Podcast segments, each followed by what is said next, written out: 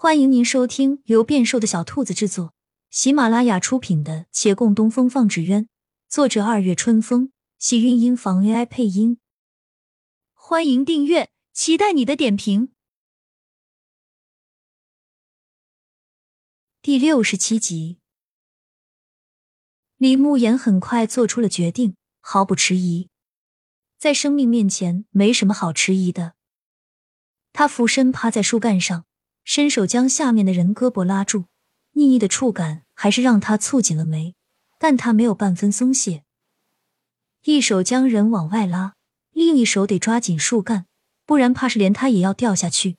只是这样就没法捂鼻，那气味不断涌入鼻腔中。有风吹过，他倒没觉得太晕，只想吐。半昏迷的人被缓缓拉起，徐燕来睁着眼，却使不出力气。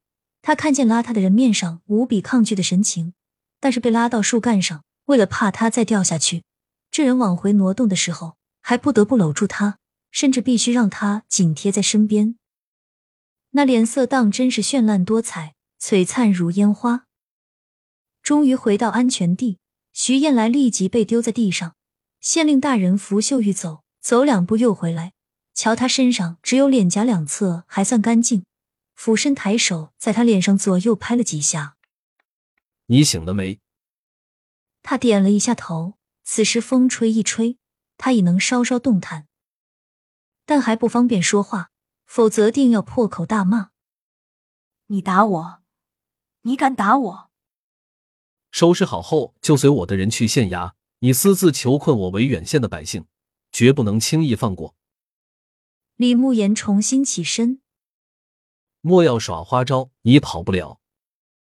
说完，甩手而去。凉风吹动，衣袂藏风，他抬袖捂住了鼻子，然而只捂了一下，又立马松开。身后的人忍不住笑起来。天亮愈些风静，不知时辰过了几许，骆长青悠悠转醒，有一人伏在床边，微闭双眼，那眉眼有几分温润与倔强。不是月兰，是陆凌。他稍稍一动，陆凌就醒了，先以手探一探他的额头，担忧之色略有缓和，柔声对他道：“师傅，没事了，伤口已请大夫上好了药，很快就能好。”他撑着身子要起来，陆凌连忙扶住他：“你起来做什么？多休息一下。想要什么告诉我，想做什么也告诉我。”他便又听话躺下。眼珠四处寻了一番，陆凌转身去倒了一杯水。大师哥和阿寻去县衙了，那女匪已被抓进大牢。李大人叫他们去录个口供。抓住了？听说是那女匪天一亮自己把自己绑来了，谁知道怎么回事呢？陆凌一边说，一边轻吹了吹杯上热气，递到他嘴边。试试烫不烫？先喝口水。我这就去煎药，厨房里还煮着粥。不过大夫说要先喝药才能吃饭。他便又起身接过杯子，打量他一番，笑道：“平日里看你书不离手，今日怎么没拿？”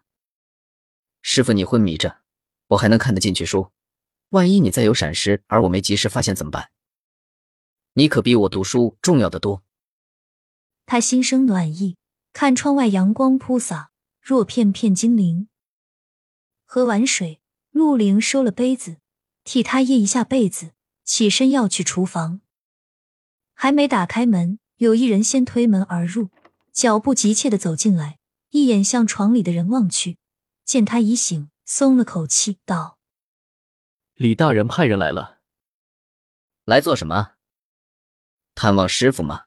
这位大人管得很宽，不是想得很周到啊。”但这太不方便了吧，大师哥，你怎么跟他说的？的确写了些礼品，但不是探望。李大人要师傅也去县衙录口供，说被绑的是师傅，只有他的口供才能做那女匪定罪的依据。我说师傅伤势严重，去不了，他就让人来了，要抓师傅过去。是，可焉能让师傅去？我只能说我们自己来问一问。他们现下在外面等着，不给回话是不走的。月兰往床边走近了一些，迟疑片刻道：“师傅，那女匪只说是受人所托，至于受何人所托，死活不肯说。不知你是否有线索？”月兰顺便将在县衙所见简单叙述了一番。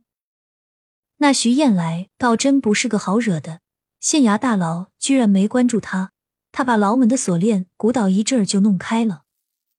原本是跑出了牢房，可正好李大人带人前去，两边撞了个正着。按理说，他当时要是把李大人挟持住逃跑，应该不难。但不知怎地，他竟一言不发，又钻回了牢房，自己把锁链给锁好了。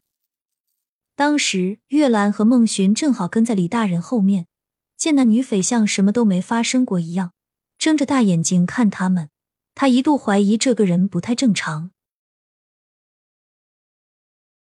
亲亲小耳朵们，本集精彩内容就到这里了，下集更精彩，记得关注、点赞、收藏三连哦，爱你！